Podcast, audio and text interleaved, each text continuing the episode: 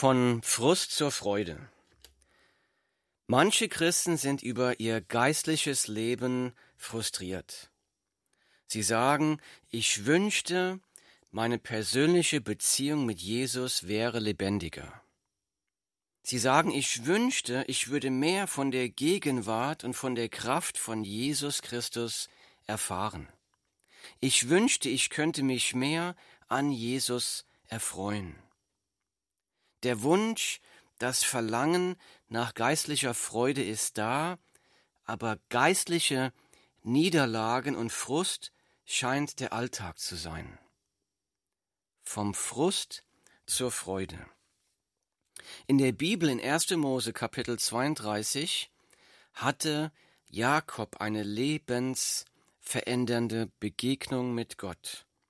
In dieser lebensverändernden Begegnung hat Gott dem Betrüger, dem Schwindler, dem Manipulierer Jakob ein neues Leben, eine neue Identität, einen neuen Anfang, einen neuen Namen geschenkt, Israel. In dieser lebensverändernden Begegnung mit Gott hat Jakob die Gnade und die Liebe Gottes in greifbarer Weise erfahren. Die Vergebung der Sünden ist eine herrliche, wunderbare Erfahrung. Aber die, diese ersten Jahre des neuen Lebens mit Gott waren für Jakob sehr frustrierend. Lasst uns von diesem Mann lernen, wie man vom Frust zur Freude an Gott kommen kann.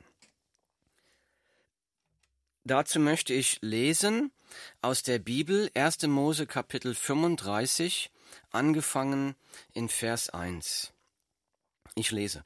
Und Gott sprach zu Jakob, Mache dich auf, zieh hinauf nach Bethel und wohne dort und baue dort einen Altar für den Gott, der dir erschienen ist, als du vor deinem Bruder Esau geflohen bist. Da sprach Jakob zu seinem Haus und zu allen, die bei ihm waren. Tut die fremden Götter von euch weg, die in eurer Mitte sind, und reinigt euch und wechselt eure Kleider. So wollen wir uns aufmachen und nach Bethel hinaufziehen, dass ich dort einen Altar errichte für den Gott, der mir geantwortet hat zur Zeit meiner Not und der mit mir gewesen ist auf dem Weg, den ich gezogen bin. Da lieferten sie Jakob alle fremden Götter aus, die in ihren Händen waren, samt den Ringen, die sie an ihren Ohren trugen, und Jakob verbarg sie unter der Terebinte, die bei Sichem steht. Danach brachen sie auf, und der Schrecken Gottes fiel auf die umliegenden Städte, so dass sie die Söhne Jakobs nicht verfolgten. Als nun Jakob er und das ganze Volk, das bei ihm war, nach Luz kamen, das ist Bethel, das im Land Kanaan liegt, da baute er dort einen Altar und nannte den Ort El Bethel, weil sich Gott ihm dort geoffenbart hatte, als er vor seinem Bruder floh. Ich überspringe einen Vers und lese Vers 9. Und Gott erschien Jakob zum zweiten Mal seitdem er aus Padam Aram gekommen war, und segnete ihn. Die Bibel 1. Mose Kapitel 35 Verse 1 bis 7 und Vers 9. In Kapitel 32 hatte Jakob eine lebensverändernde Begegnung mit Gott, aber die ersten Jahre dieses neuen Lebens mit Gott waren für Jakob sehr frustrierend. Denn als Jakob als neuer Mensch nach Kanaan zurückkam, war es nicht so, er hat seine Beziehung mit Gott nicht so ausgelebt, wie er sollte, sondern er hat sich der Lebensweise der Kanaaniter angepasst. Statt als Fremder mit seinen Herden das Land zu durchziehen, baute er sich in Sukkot ein Haus kaufte er sich in Sichem ein Grundstück. Statt als Fremder mit seinen Herden das Land zu durchziehen, erlaubte er seiner Tochter Dina, sich mit den kanaanitischen Mädchen, die in einer sehr sündhaften Gesellschaft lebten, zu befreunden. Jakob hatte zwar in Sichem einen Altar für Gott gebaut, aber ihm scheint nicht bewusst geworden zu sein, wie sehr er sich den Kanaanitern angepasst hat, wie kalt seine Beziehung zu Gott dadurch geworden ist. Eines Tages ging Jakobs Tochter Dina wieder einmal nach Sichem, um mit ihren kanaanitischen Freundinnen zu chillen. Dort wurde sie von einem jungen kanaanitischen Mann vergewaltigt. Schrecklich. Jakobs Söhne waren so wütend darüber, dass sie alle Männer aus Sichem mit dem Schwert umgebracht haben. Anschließend haben die Söhne Jakobs die Stadt geplündert und alle Frauen und Kinder gefangen genommen. Schrecklich. Jakobs Ungehorsam hatte dazu geführt, dass seine Tochter einer Gewaltig Vergewaltigung zum Opfer gefallen ist, dass seine Söhne zu Mördern wurden und dass er jetzt selbst um sein eigenes Leben bangen musste, denn er hatte Angst, dass sich die Kanaaniter an ihm rächen würden. Jakobs Leben schien außer Kontrolle geraten zu sein. Was ist aus Jakobs Beziehung mit dem lebendigen Gott geworden? Was ist aus Jakobs neuer Identität geworden, die Gott ihm geschenkt hat? Nur Frust, geistliche Niederlagen und Angst. Vielleicht fühlst du dich gerade jetzt genauso. In seiner großen Gnade hat Gott eingegriffen und wir haben gelesen in Vers 1 und Gott sprach zu Jakob, mache dich auf, zieh hinauf nach Bethel und wohne dort und baue dort einen Altar für den Gott, der dir erschienen ist, als du vor deinem Bruder Esau geflohen bist. 1. Mose 35, Vers 1. In seiner großen Gnade und Geduld spricht Gott zu dem Jakob. Er sagt, komm, such meine Nähe, zieh hinauf nach Bethel. Bethel bedeutet Haus Gottes.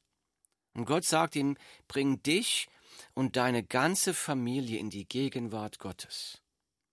In seiner großen Gnade zeigt Gott, was in Jakobs Leben falsch gelaufen ist.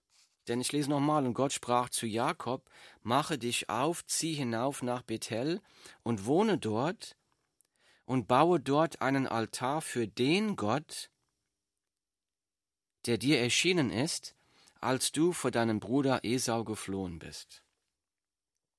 Den Gott. Warum sagt Gott, baue dort einen Altar für den Gott. Gab es im Leben von Jakob mehr als nur einen Gott? Gab es nur mehr als den einen wahren Gott für Jakob? Die Antwort ist im nächsten Vers. Da sprach Jakob zu seinem Haus, das heißt zu seiner Familie, und zu allen, die bei ihm waren, tut die fremden Götter von euch weg, die in eurer Mitte sind, und reinigt euch und wechselt eure Kleider. Die Antwort war, es gab tatsächlich fremde Götter in Jakobs Leben und in seiner Familie.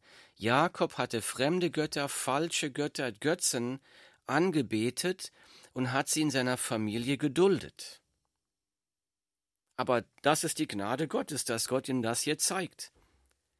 Das ist die Gnade Gottes. In Hesekiel 33, Vers 11 in der Bibel spricht Gott, ich habe keinen Gefallen am Tod des Gottlosen, sondern daran, dass der Gottlose umkehre von seinem Weg und lebe. Gott will den Jakob hier zur Umkehr bringen. Jakob hatte vorher eine lebensverändernde Begegnung mit Gott, gehabt in Kapitel 32, aber Jakob hatte die fremden Götter aus seiner Vergangenheit mit in die Beziehung mit Gott gebracht. Oder er hat erlaubt, dass diese fremden Götter langsam in sein Leben jetzt hereingekommen sind. Das wurde Jakob hier jetzt klar. Jetzt wurde ihm auch klar, wie sehr er sich der sündenbeladenen kanaanitischen Kultur angepasst hat. Denn wir haben gerade gelesen, 1. Mose 35, Vers 2, da sprach Jakob zu seinem Haus und zu allen, die bei ihm waren, tut die fremden Götter von euch weg, die in eurer Mitte sind, und reinigt euch und wechselt eure Kleider. Er sagt, tut die fremden Götter weg, reinigt euch, wechselt eure Kleider. Mit anderen Worten, Jakob sagt seiner Familie hier, passt euch nicht länger der sündenbeladenen Kultur um, um uns herum an, betet nicht länger die Götter an, die die Leute hier um uns herum anbeten, reinigt euch davon. Da muss ich mir die Frage stellen, welche fremden Götter werden heutzutage in unserem Land angebetet? Das sind Dinge, von denen man sich Lebenserfüllung verspricht, von denen man sich Sicherheit verspricht, die wir als höchst erstrebenswert, als höchst wertvoll, als äußerst kostbar ansehen, das sind Dinge, die wir wichtiger ansehen als Gott.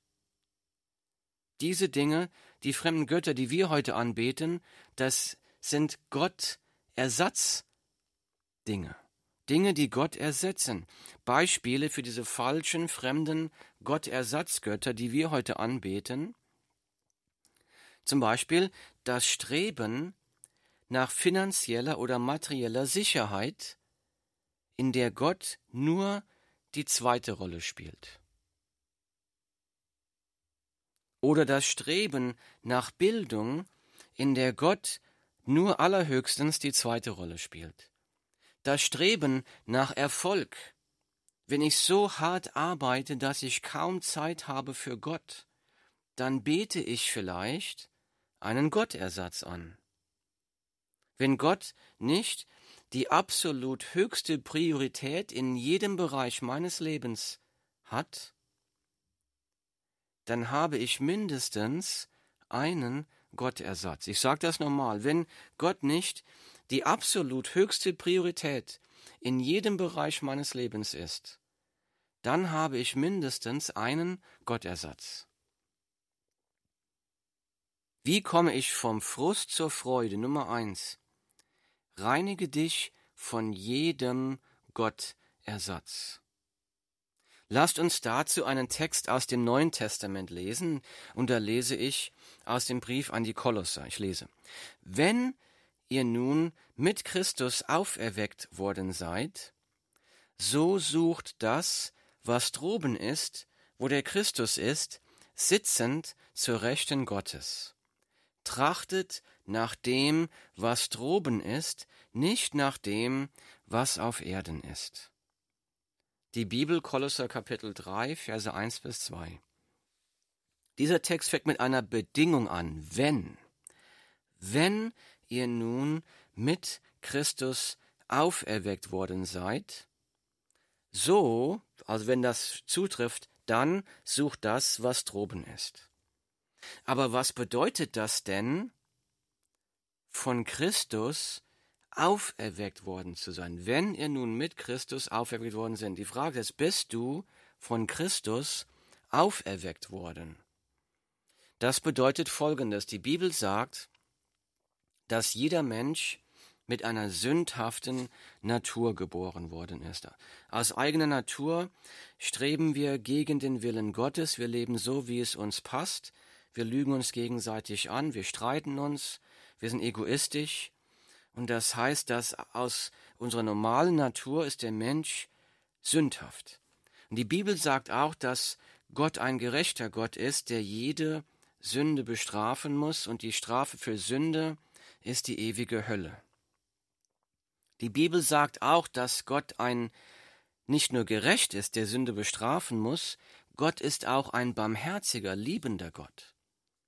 Gott möchte nicht, dass auch nur einer verloren geht. Gott möchte nicht, dass du diese Strafe auf dich nehmen musst in der Hölle. Gott hat einen Weg geschaffen, um Rettung zu finden für die Schuld der Sünde. Deshalb hat Gott seinen Sohn Jesus Christus, seinen einzigen Sohn, in die Welt geschickt vor 2000 Jahren und Jesus, der Sohn Gottes, ging freiwillig zum Kreuz, zu einem Tod am Kreuz, zu einem qualvollen Tod am Kreuz, um dort für deine und meine Sünden zu sterben. Am Kreuz hat Gott der Sohn die Strafe für dich und für mich auf sich genommen und ist für unsere Sünden gestorben. Dieses Geschenk, das Gott jedem Menschen anbietet, muss nur im Glauben angenommen werden. Und zu sagen, Jesus, ich möchte dich zum Herrn meines Lebens machen, ich glaube, dass du für meine Sünden gestorben bist, ich möchte dir als meinem Herrn nachfolgen. Wenn ein Mensch diese Entscheidung getroffen hat, dann sagt das Wort Gottes, dann werden wir von neuem geboren in diesem Moment. In diesem Moment dieser Willensentscheidung wird ein Mensch vom Heiligen Geist erfüllt. Das heißt, von dem Moment an fängt Gott in einem Menschen an zu leben. Dann hat das Leben eine ganz andere neue Dimension. Dann werden wir von, vom geistig tot zu geistig lebendig auferweckt. Und das ist hier, was hier steht. Wenn ihr nun mit Christus auferweckt worden seid, wenn wir also diese Kraft des Geistes in uns haben, wenn wir mit Jesus unterwegs sind, so sucht, was droben ist, wo der Christus ist, sitzen zur Rechten Gottes.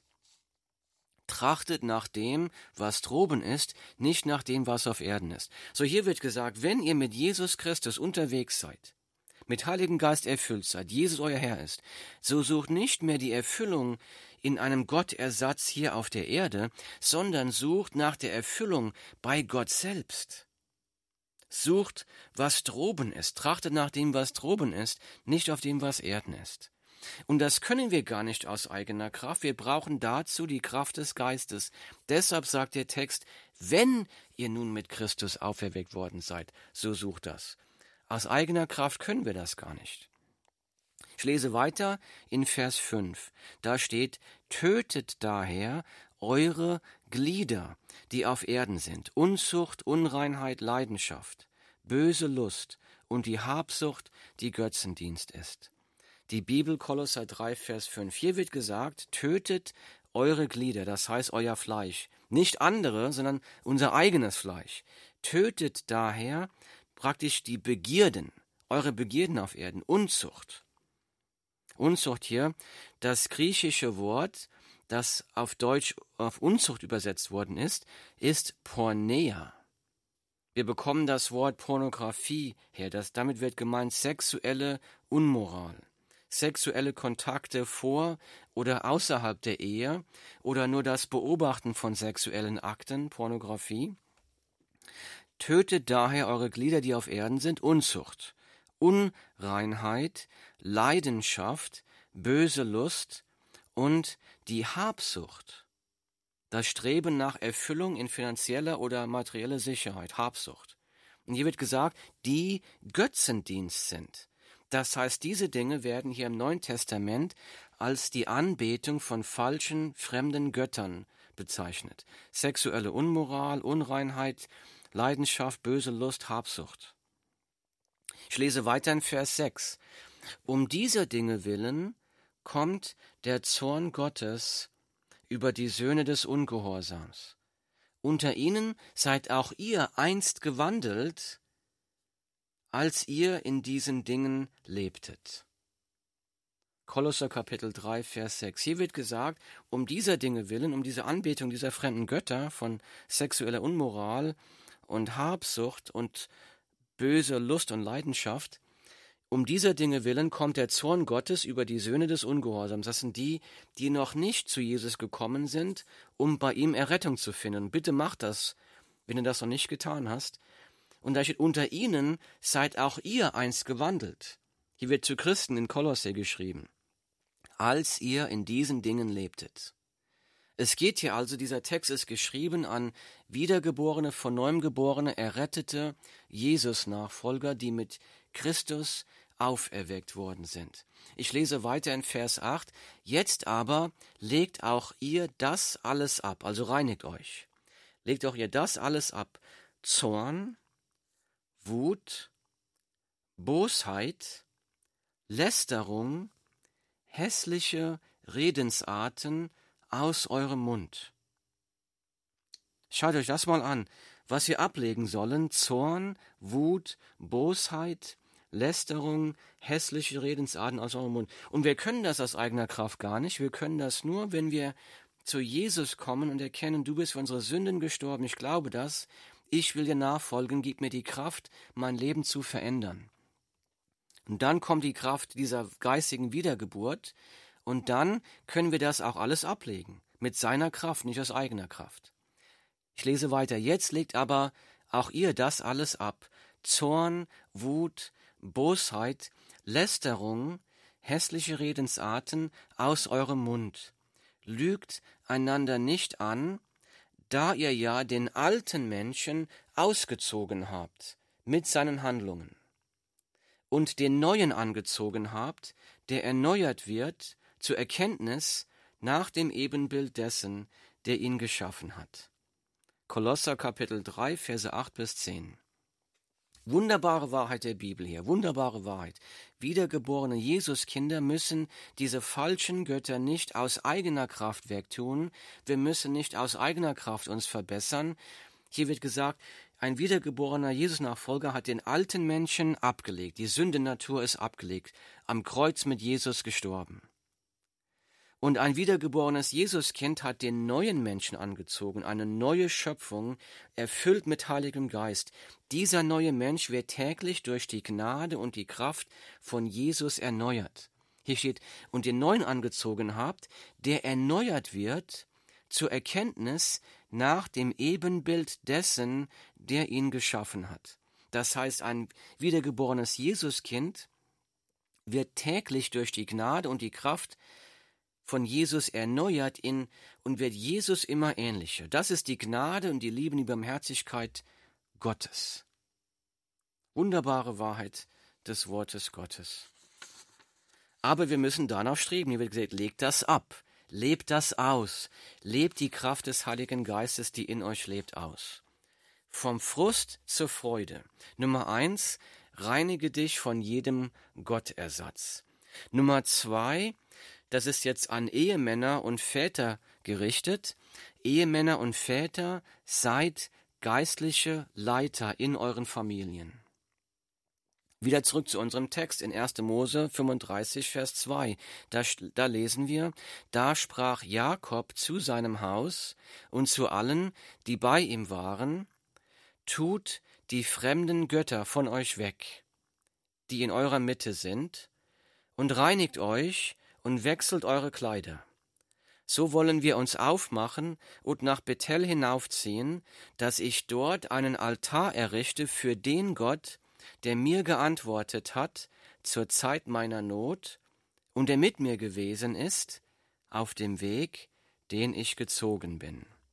Die Bibel 1. Mose 35, Verse 2 bis 3. Jakob hatte hier ein ernstes Gespräch mit seiner Familie. Er hatte erkannt, ich habe lange genug tatenlos zugesehen, wie die Kultur um uns herum meine Kinder geprägt hat. Jetzt hat er endlich die geistliche Leiterschaft in seiner Familie übernommen. Seine Familie hat auf ihn gehört, denn wir lesen im nächsten Vers, da lieferten sie Jakob alle fremden Götter aus, die in ihren Händen waren, samt den Ringen, die sie an ihren Ohren trugen, und Jakob verbarg sie unter der Terebinte, die bei Sichem steht.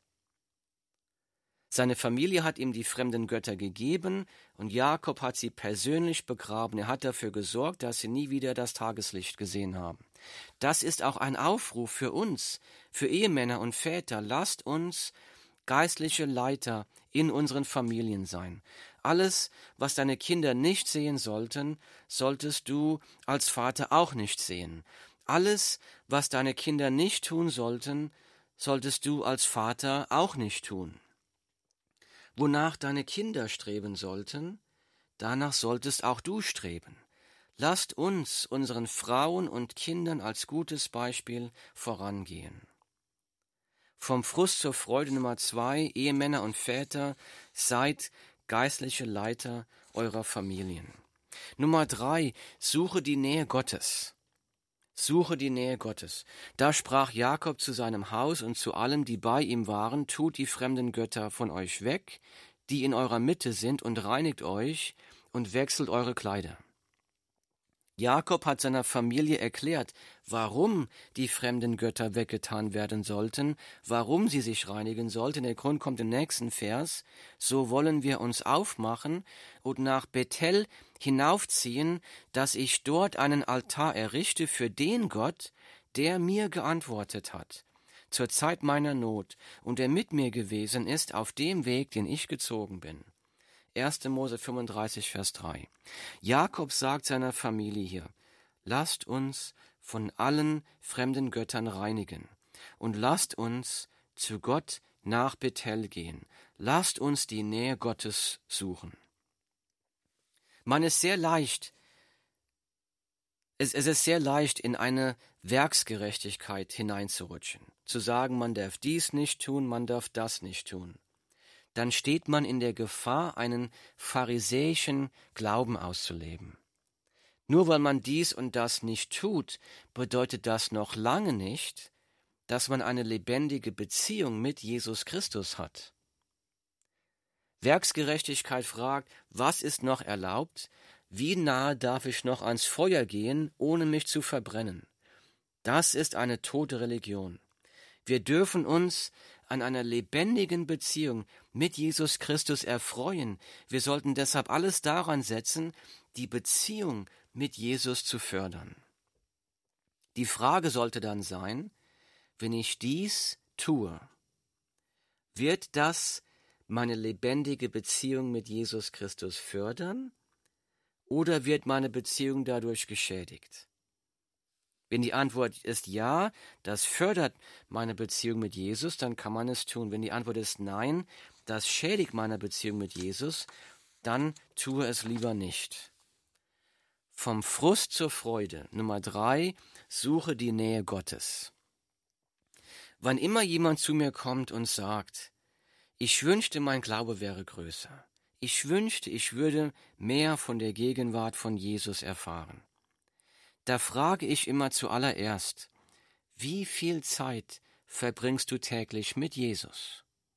Liest du täglich in der Bibel? Verbringst du täglich Zeit im Gespräch, in der Stille, im Gebet mit Jesus? Fast immer ist dann die Antwort Nein, das tue ich nur selten. Dann ist die Frage, womit verbringst du deine Zeit?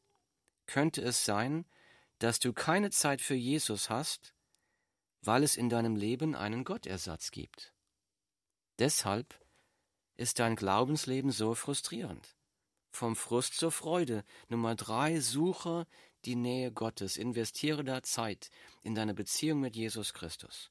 Nummer vier, erinnere dich immer wieder daran, wie barmherzig und wie gütig Gott ist. Denn Jakob sagt, so wollen wir uns aufmachen und nach Bethel hinaufziehen, dass ich dort einen Altar errichte für den Gott, der mir geantwortet hat zur Zeit meiner Not und der mit mir gewesen ist auf dem Weg, den ich gezogen bin. 1. Mose 35,3. Und hier sagt, werden wir dazu ermutigt, erinnere dich daran, wie barmherzig und wie gütig Gott ist. Jesus ist am Kreuz für deine Sünden gestorben. Jesus will dir am Kreuz alle deine Sünden vergeben. Er will dich zu einem Kind Gottes machen. Das Kreuz beweist uns, wie sehr Gott dich liebt. Das Kreuz ist ein Zeichen der Gnade, der Barmherzigkeit, der Geduld, der Liebe Gottes. In der Bibel lesen wir sogar, ich lese, er, der sogar seinen eigenen Sohn nicht verschont hat, sondern ihn für uns alle dahingegeben hat, wie sollte er uns nicht mit ihm auch alles schenken? Römer 8, 32. Vom Frust zur Freude. Nummer eins, reinige dich von jedem Gottersatz. Nummer zwei, Ehemänner und Väter, seid geistliche Leiter eurer Familie. Nummer drei, sucht die Nähe Gottes. Nummer vier, erinnere dich immer wieder daran, wie barmherzig und wie gütig Gott ist. Wir können aber nur diese vier Punkte tun, wenn du Frieden gemacht hast mit Gott durch Jesus Christus. Und jetzt ist deine Entscheidung. Willst du weiter im Frust leben oder willst du so leben? Willst du die Freude von Jesus Christus in deinem Leben erfahren? Ist deine Wahl. Du musst die Entscheidung treffen.